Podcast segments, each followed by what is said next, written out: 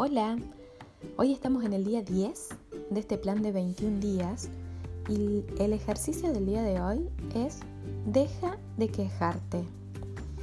La queja es una trampa en la que caemos todos en algún momento. ¿Y cuál es esa trampa? Que por un instante el quejarnos nos hace sentir alivio. Sentimos que liberamos un poco el peso ese que cargamos con algún tema pero la trampa está en que al terminar de quejarnos, la situación sigue exactamente igual. Nada ha cambiado y hasta puede haber empeorado. Pues aquello en lo que centramos nuestra atención crece. Si yo me quejo mucho de la falta de dinero, tendré la tendencia a ahondar en ese problema. Si me quejo de la falta de intimidad con mi pareja, es posible que cada vez haya más distancia entre nosotros. Si me quejo de mi mala suerte en el negocio, en el trabajo, es posible que perpetúe esa mala suerte. El principio que debemos conocer es que donde pongo mi energía, eso es lo que crece. Donde pongo mi atención, eso es lo que crece.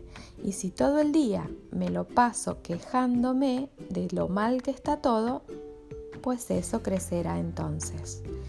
Y además, tiene un efecto secundario muy adverso. La queja aleja.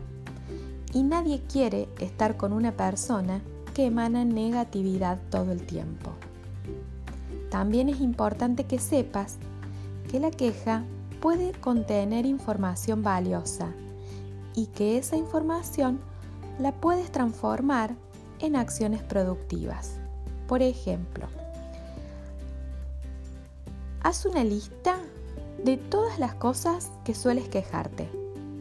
Por ejemplo, encabeza tu lista con la frase yo me quejo de eh, mis kilos de más.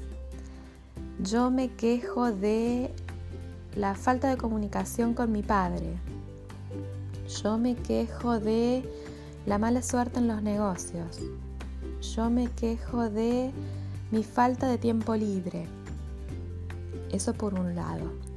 Del otro lado de la queja vas a escribir la frase lo que en realidad quiero es.